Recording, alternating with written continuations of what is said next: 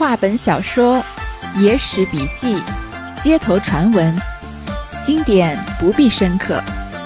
欢迎收听三弦儿的三言二拍，我们一起听听故事，聊聊人生。上一回啊，我们说到这秦仲的钱已经攒够了，但是呢，王九妈还教了他一些心得，让他在见到王美娘之前啊，稍微少去一些这个王九妈的妓院，然后呢，要换一身绸缎的衣服，看上去啊，更像一个富家小公子一样。丢过那三日不提，到第四日起个清早，便到王九妈家去。去的太早，门还未开，意欲转一转再来。这番装扮稀奇，不敢到肇庆寺去，恐怕和尚们批点，且到石井堂散步。良久，又学转学转去，王九妈家门已开了，那门前却安顿得有轿马。门内有许多仆从，在那里闲坐。秦仲虽然老实，心下倒也乖巧，且不进门，悄悄地招那马夫问道：“这轿马是谁家的？”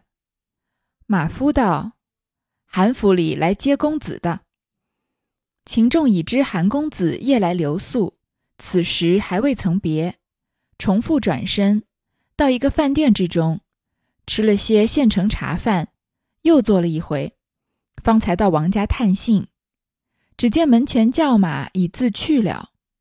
进得门时，王九妈迎着，便道：“老身得罪，今日又不得功夫了。恰才韩公子拉去东庄赏早梅，他是个长瓢，老身不好为傲。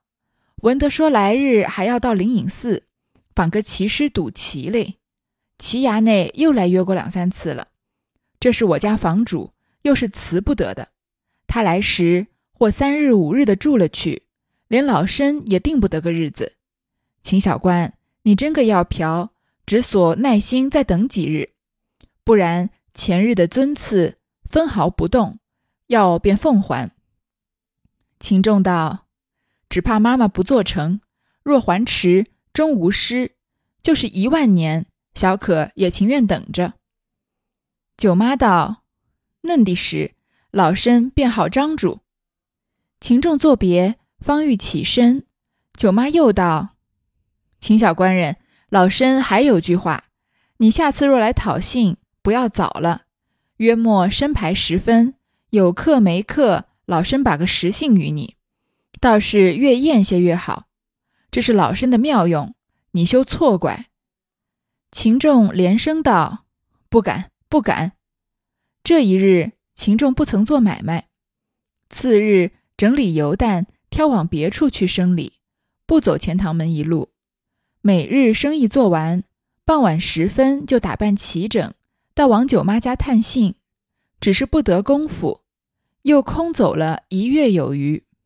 这三天啊，秦仲都没有去那个妓院卖油，甚至根本没有开张卖油。他就穿着绸缎衣服啊，在大街上闲晃。练习他富家公子的礼节。第四天啊，他起个大清早就到王九妈去。你看秦仲毕竟不是娴熟的嫖客，哪有人一大早去妓院敲门的呢？一般都是下午或者晚上去。这种娱乐场所很少是有人清早去的，对吧？但是呢，他心急如焚，很想见王美娘了。可是去的太早了，门还没开，所以他就只好啊四处转一转再回来。但是他今天的打扮呢，太奇怪了，因为穿了绸缎的衣服呢，他就不敢去肇庆寺，怕那些和尚问他为什么要穿成这样，他不好解释。如果说要去妓院啊，那和尚怎么可能接受他去妓院的事情呢？可能以后都不跟他去买油了。于是呢，就到石井堂去散步。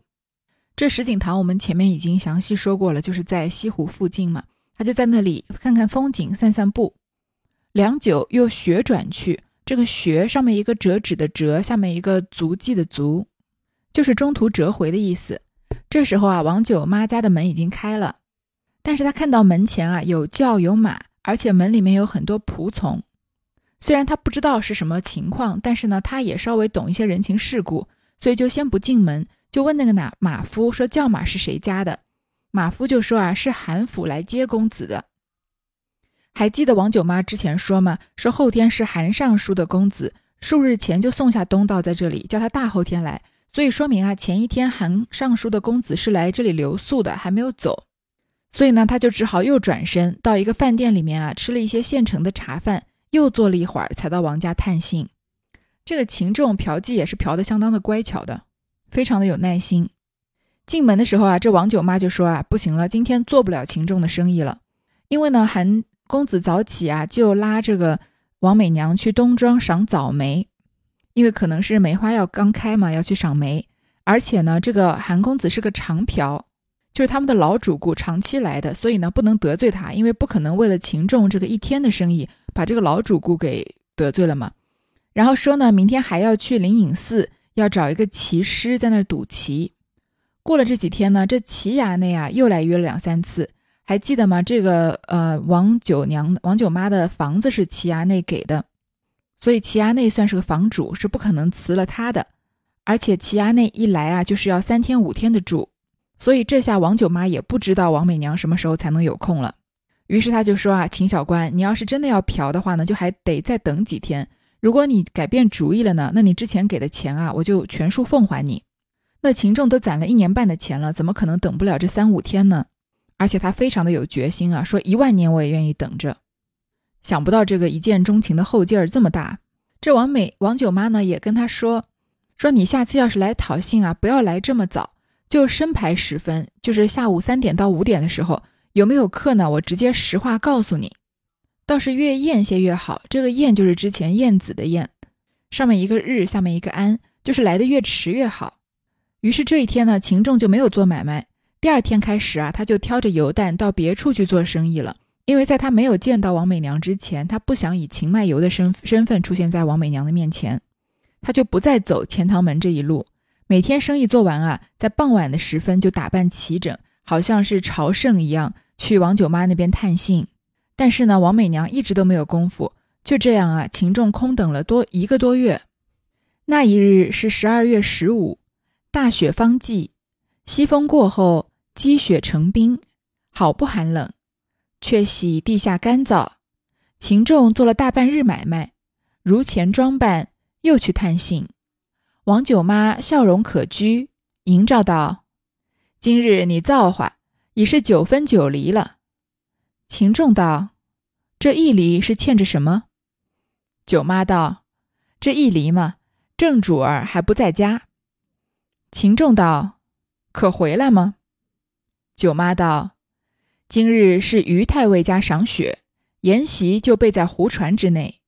于太尉是七十岁的老人家。”风月之事已是没份，原说过黄昏送来，你且到新人房里吃杯烫风酒，慢慢的等他。秦仲道：“樊妈妈引路。”王九妈引着秦仲弯弯曲曲走过许多房头，到一个所在，不是楼房，却是个平屋三间，甚是高爽。左一间是丫鬟的空房，一般有床榻桌椅之类。却是被官铺的，右一间是花魁娘子卧室，锁着在那里。两旁又有耳房，中间客座上面挂一幅名人山水，香几上博山古铜炉，烧着龙岩香饼。两旁书桌摆设些古画，壁上贴许多诗稿。秦仲愧非文人，不敢细看，心下想到。外房如此整齐，内饰铺陈必然华丽。今夜尽我受用，十两一夜也不为多。九妈让秦小官坐于客位，自己主位相陪。稍寝之间，丫鬟掌灯过来，抬下一张八仙桌，六碗实心果子，一架攒盒，佳肴美云，未曾到口，香气扑人。九妈执盏相劝道：“今日众小女都有客，老身只得自陪，请开怀畅饮几杯。”秦仲酒量本不高，况兼正事在心，只吃半杯，吃了一会便推不饮。九妈道：“秦小官想饿了，且用些饭再吃酒。”丫鬟捧着雪花白米饭，一吃一添，放于秦仲面前。就是一盏杂活汤，饱而量高，不用饭，以酒相陪。秦仲吃了一碗，就放煮。九妈道：“夜长嘞，再请些。”秦仲又添了半碗。丫鬟提个行灯来说：“浴汤热了，请客官洗浴。”秦仲原是洗过澡来的，不敢推脱，只得又到浴堂，肥皂香汤洗了一遍，重复穿衣入座。九妈命撤去窑盒，用暖酒下锅。此时黄昏已晚。肇庆寺的钟都撞过了，美娘尚未回来。玉人何处贪欢耍？等得情郎望眼穿。这一转眼啊，从赏早梅的日子已经到了十二月十五了，农历的十二月十五就是阳历的一月份了。大雪方霁，这个霁啊，就是雨后或雪后转晴的意思。那刮了大风之后啊，积的雪又变成冰了，天特别冷。但是这秦仲啊，风雨无阻。这一天依然卖完油之后啊，就换了装扮去探信。王九妈今天啊就笑着说啊：“今日是你的造化，能见到王美娘的概率啊是百分之九十九。”那秦仲就说：“还差那百分之一是什么呀？”王九妈就说：“啊，是这个王九王美娘还不在家呢。”秦仲就说：“她回来吗？”九妈说：“啊，今天是于太尉约了这个王美娘去赏雪，然后宴席呢就备在湖上的船里面，而这于太尉呢是七十岁的老人家。”所以他请王美娘去赏雪呢，就是正宗的赏雪吃饭，让这个年轻姑娘陪一陪，给她焕发一下年轻的活力吧。风月之事已是没份，就是不会留王美娘过夜的。说黄昏的时候送回来，那你呢就先去新人房里，新人房就是怎么说这个嫖客和妓女买卖发生的这个地方，先吃杯烫风酒。这个烫风酒具体是什么不知道，烫酒就是把酒加热来喝嘛。那这烫风酒有可能就是。帮这个新的嫖客接风的这酒吧，一边喝酒一边等他。于是呢，王九妈就引着秦仲到了一个所在，因为这王美娘是王九妈旗下的楼牌头牌，所以她住的地方呢也很别致，是三间的平屋，非常的清爽，而且空间很大。左边啊一间是丫鬟的空房，这王美娘呢还有专门的丫鬟伺候她。右边一间啊就是花魁娘子的卧室了，这卧室门锁着，因为王美娘不在。两旁呢又有耳房，这个耳房啊就是主要建筑旁房屋旁边加盖的小房屋。这正房的两侧啊一般各有一间或者两间进深和高度都偏小的房间，就好像挂在正房两侧的两只耳朵一样，所以称作为耳房。中间的客座上呢挂了一幅名人的山水画，香几上啊是博山古铜炉，香几啊就是专门用来呃盛放香炉的、置放香炉的这个茶几。香几呢，一般是圆形，它比较小，而且比较高，而且它的腿足的弯曲比较夸张。大多数呢都是三碗角，足下有一个叫托尼，就是相当于一个把它垫高的部分。这香几呢，不仅是用来放置香炉的，也是点缀文人雅士的一种艺术品。那这香几上放着呢是博山古铜炉，这博山炉啊又叫博山香炉，是汉晋时期民间比较常见的焚香所用的器具。多半呢是用青铜或者陶瓷来铸造的。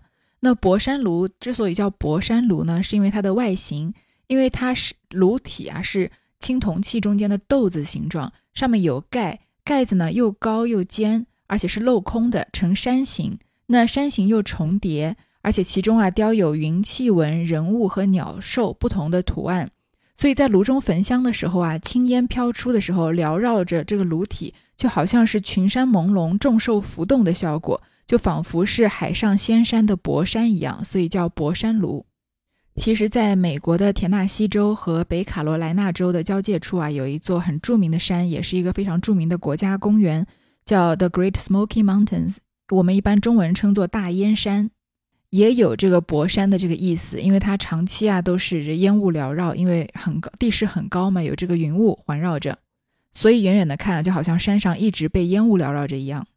我想啊，如果有人要翻译这个三言二拍翻成英文的话，这博山古铜炉啊，说不定可以翻译成大烟山炉。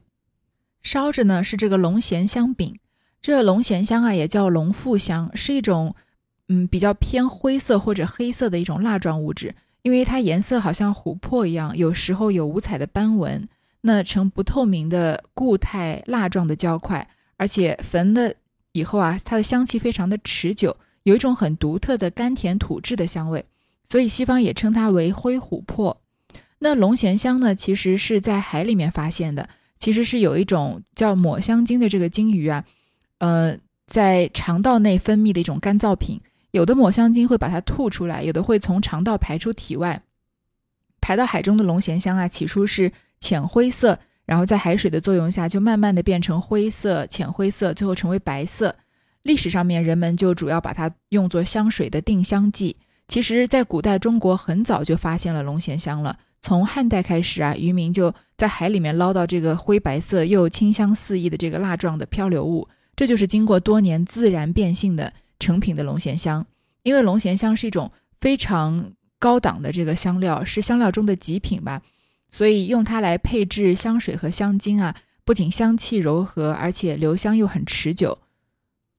那两旁的书桌上呢，又摆着很多的古玩，而且壁上啊贴了很多诗稿。总而言之啊，就是没有进王美娘的房间，但是她的正厅啊就非常的雅致。如果你不知道这里是妓院的话，几乎和大户人家的小姐的房间啊别无二致。那秦仲在这里呢，就生出了一种自卑感。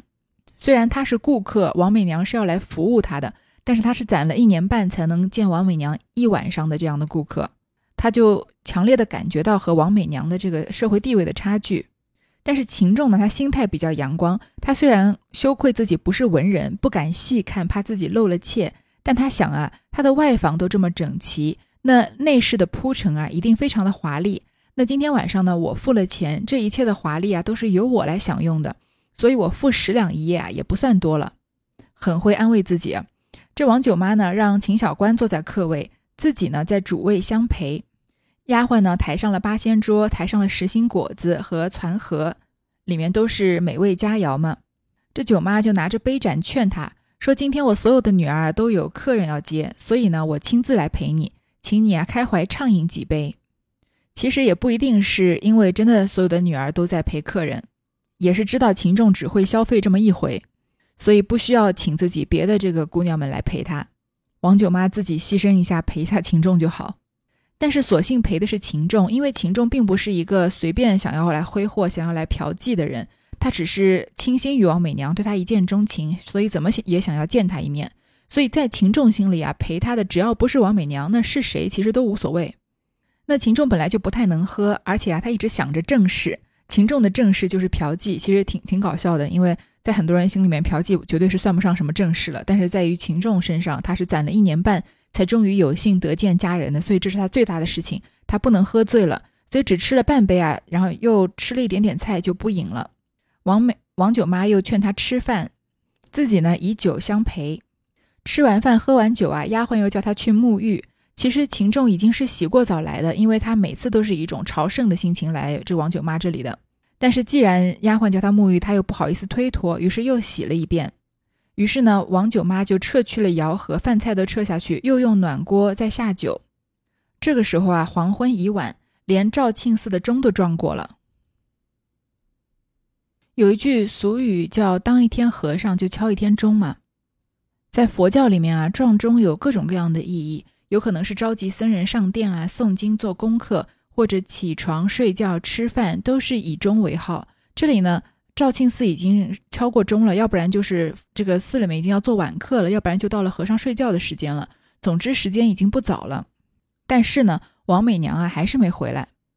这就是啊，遇人何处贪欢耍，美人在什么地方啊享受时光，忘记了回家呢？等的情郎望眼穿，这个秦仲啊，已经等到望眼欲穿了，很想要见王美娘一面呀。常年常言道，等人心急，秦仲不见婊子回家，好生气闷，却被宝儿夹七夹八，说些疯话劝酒。不觉又过了一更天气，只听外面热闹闹热闹闹的，却是花魁娘子回家，丫鬟先来报了，九妈连忙起身出迎。秦仲也离座而立，只见美娘吃的大醉，侍女扶将进来，到于门首，醉眼朦胧，看见房中灯烛辉煌，杯盘狼藉，立住脚问道：“谁在这里吃酒？”九娘道：“我儿，便是我向日与你说的那秦小官人。他心中慕你，多时的送过礼来，因你不得功夫，耽搁他一月有余了。你今日幸而得空，做娘的留他在此伴你。”美娘道：“临安郡中并不闻说起有什么秦小官人，我不去接他。”转身便走。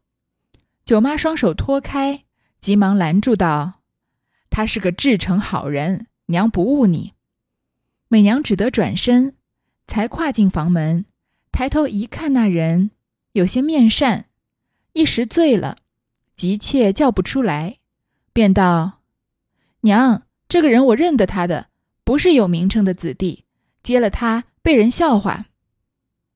九娘道：“我儿，这是永永金门内开缎铺的秦小官人。当初我们住在永金门时，想你也曾会过，故此面善。你莫时认错了。做娘的见他来意至诚，一时许了他，不好失信。你看做娘的面上胡乱留他一晚，做娘的晓得不是了。”明日却与你赔礼。一头说，一头推着美娘的肩头向前。美娘傲妈妈不过，只得进房相见。正是万般难出钱婆口，万般难脱钱婆手。饶君纵有万千般，不如跟着钱婆走。常言道啊，等人心急，就是等人的时候，心里面就特别的急迫。秦仲不见婊子回家，这里婊子又来了。上一次看到还是杜十娘怒沉百宝箱的时候。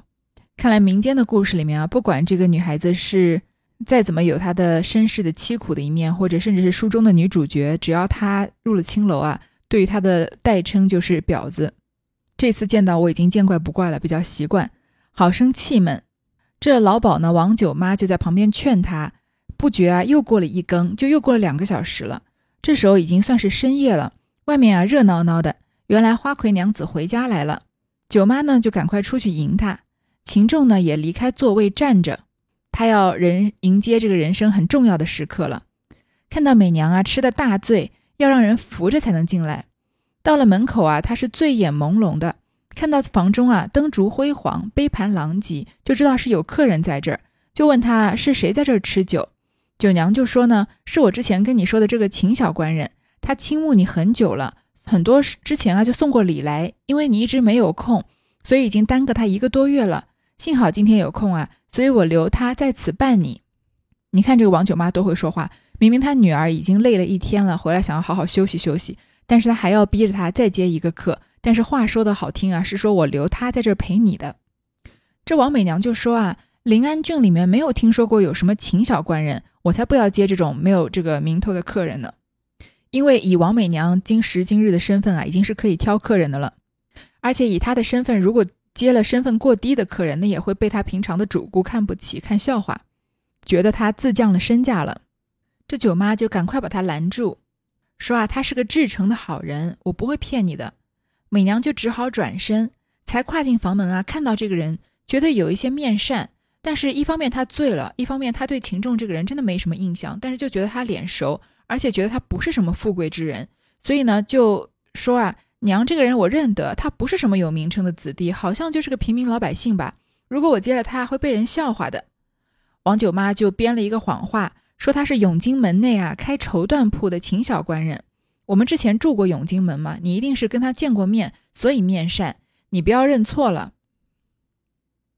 看在娘的面上啊，你就胡乱留他一晚，就当是完成个任务，把这个事情做了算了。做娘的呢，晓得不是了，明天再跟你赔礼，以后啊不会再接这样的人了。一边说啊，一边就推着美娘的肩头往前走。这美娘呢，凹妈妈凹不过，就只好进房啊来见秦仲。接下来就是一个很有意思的打打油诗，就是千般难出钱婆口，万般难脱钱婆手。千般的难啊，所有的事情只要钱婆一出手都能解决。万般的难，只要钱婆一开口，都能给他说成直的。饶君纵有万千般，不如跟着钱婆走。不管你有千般万般的方法本事啊，你不如就跟着钱婆的指示走，这问题一定能得到解决。这钱婆就是开妓院的老鸨嘛。我们前面在这个蒋新歌重会珍珠山的时候就说过，总之啊，这个老钱婆就是这个世界上最有办法的人，黑的能跟你说成白的，弯的能说成直的，所有的事情啊，棘手的问题，经她的手啊，都能解决了。这些言语，秦仲一句句都听得详为不闻。美娘万福过了，坐于侧首，仔细看着秦仲，好生疑惑，心中甚是不悦，默默无言。唤丫鬟将热酒来，蒸着大钟。宝儿只道他进客，却自家一饮而尽。九妈道：“我儿醉了，少吃些么？”美儿哪里依他，答应道：“我不醉。”一连吃上十来杯，这是酒后之酒，醉中之醉，自觉立脚不住。唤丫鬟开了卧房，点上银缸，也不卸头，也不解带，离脱了绣鞋。合衣上床，倒身而卧。宝儿见女儿如此做作，甚不过意，对秦仲道：“小女平日惯了，她专会使性。今日她心中不知为什么有些不自在，却不干你事，休得见怪。”秦仲道：“小可岂敢？”宝儿又劝了秦仲几杯酒，秦仲再三告止。宝儿送入卧房，向耳旁吩咐道。那人醉了，放温存些，又叫道：“我儿起来，脱了衣服，好好的睡。”美娘已在梦中，全部答应。宝儿只得去了。丫鬟收拾了杯盘之类，抹了桌子，叫声：“请小官人安置吧。”秦仲道：“有热茶要一壶。”丫鬟泡了一壶浓茶，送进房里，待转房门。自去耳房中安歇。秦仲看美娘时，面对里床，睡得正熟，把锦被压于身下。秦仲想，他醉酒之人必然怕冷，又不敢惊醒他。忽见栏杆上又放着一船一床大红拧丝的锦被，轻轻地取下，盖在美娘身上，把银灯挑得亮亮的，取了这壶热茶，脱鞋上床。挨在美娘身边，左手抱着茶壶在怀，右手搭在美娘身上，眼也不敢闭一闭。正是未曾卧雨斜云，也算微香已遇。这王美娘在外面说啊，没听过这个姓秦的小官人不接她的客，还有说啊，如果我接了他，别人会笑话我。这些话秦仲都听到了。其实这些话都是挺侮辱人的，但是呢，他就假装没听到。美娘呢，跟他打了一个万福，行了个礼，就坐在侧首，仔细看着秦仲，怎么也想不起来他是谁，心里呢很不开心，因为他今天已经很累，去接了一天的客，回来还要伺候一个自己不认识的、不想接的客人，所以丫鬟把酒热过来啊，就争着大钟。这宝儿以为啊，他要拿这个酒来敬秦钟呢，结果啊，这美娘直接就把酒自己喝光了。酒妈就说啊，你都醉了，少吃点酒。美儿就不理他，就说我不醉。一连啊吃了十来杯的酒，而且是自顾自的喝，这是酒后之酒，醉中之醉。王美娘回来的时候已经醉得走不了路了，要靠丫鬟扶才行。所以现在啊，她已经站都站不住了，让丫鬟开了磨房的卧房的门，点了银缸，就是点了灯的意思，也不卸头，也不解带，又不卸妆，也不把头发散下来，衣服也不换，就直接把鞋子一脱，穿着衣服就上床，直接就睡了。他这个态度呢，就是完全看不起秦仲的意思。因为他根本就不想接秦仲这个客嘛，所以就三两下把自己灌醉，上床就直接睡了。那宝儿看到他的女儿如此做作，就很不过意，觉得这个王美娘做的也太过分了，很很任性啊，就说啊，这小女平时都把她给惯坏了，她专门会使性子，今天不知道啊，她为什么心里面有些不自在，跟你没有关系，你千万不要见怪。一般来说，劝人就是打圆场的时候，就是要把一个。嗯，常规的事情说成是比较偶然的事情，比如说美娘这样子的形状，完完全全就是不把秦仲放在眼里嘛。但是王九妈很会说话，就说她可能今天心情不好，所以不关你的事，不要怪她。那秦仲呢是来见他的女神的，对吧？所以他根本就不在乎这些事情，他就说啊，我岂敢呢？然后宝儿又劝他几杯酒啊，秦仲再让一让，把他们就送入卧房。这是王九妈在他耳边吩咐说，他醉了，你要对他温柔一些。然后呢，又催王美娘起来，把衣服脱了，好好睡。但是美娘已经在梦里全部答应他了。所以呢，宝儿只得去了。这里我们看到这个王美娘的行径啊，可能会有一点生她的气。我们现在说顾客就是上帝嘛，只要人家付了钱，你就得接待别人，不能这个狗眼看人低，接客还要看人家有没有身份、有没有地位，对吧？那王美娘这里做的确实是不对啊，但是我们要记得，她也是个可怜人，她本来就不是想真心这个误入烟花巷的。那被强行逼着进了烟花巷以后呢，受了这样的这个比较浮躁的气氛的熏陶，而且交往的都是一些达官贵人。还有一些很肤浅的这个富家子弟，就是一专门写挂枝儿、写一些很粗俗下流的这个歌曲的这个富家子弟，所以他变成这样也算是没有什么选择的。虽然他天性是善良的，但是他也算是被这个社会有点污染到了。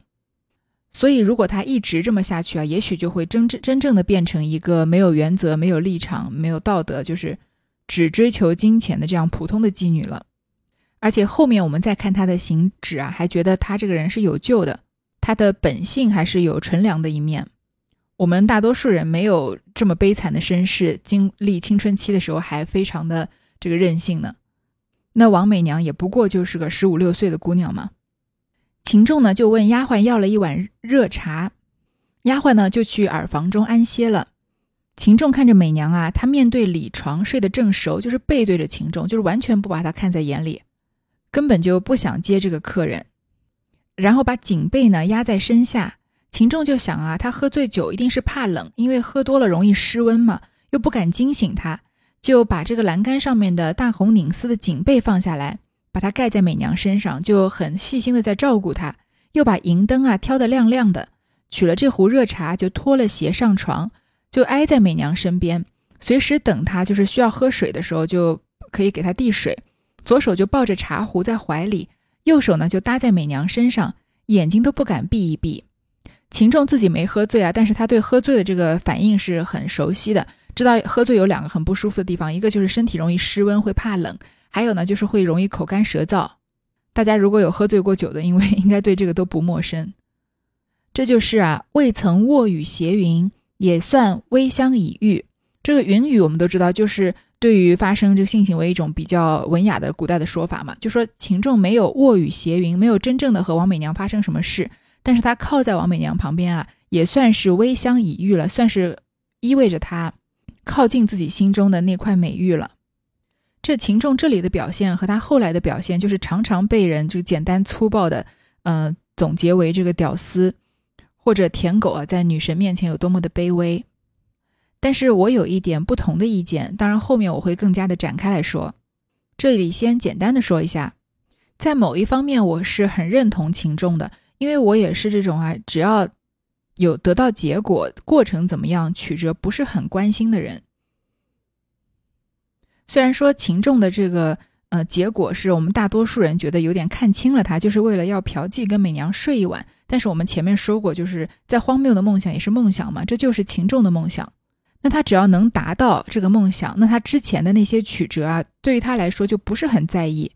不管是他这样干等了一个月啊，每天晚上洗好澡、换好衣服去朝圣一样的心情去看王美娘今天有没有空，然后就一鼻子灰回来，过了一个多月，还是今天见到王美娘，发现王美娘这个嗯对他根本就不搭不理，然后背对着他，直接就把自己灌醉，就醉倒在床上了。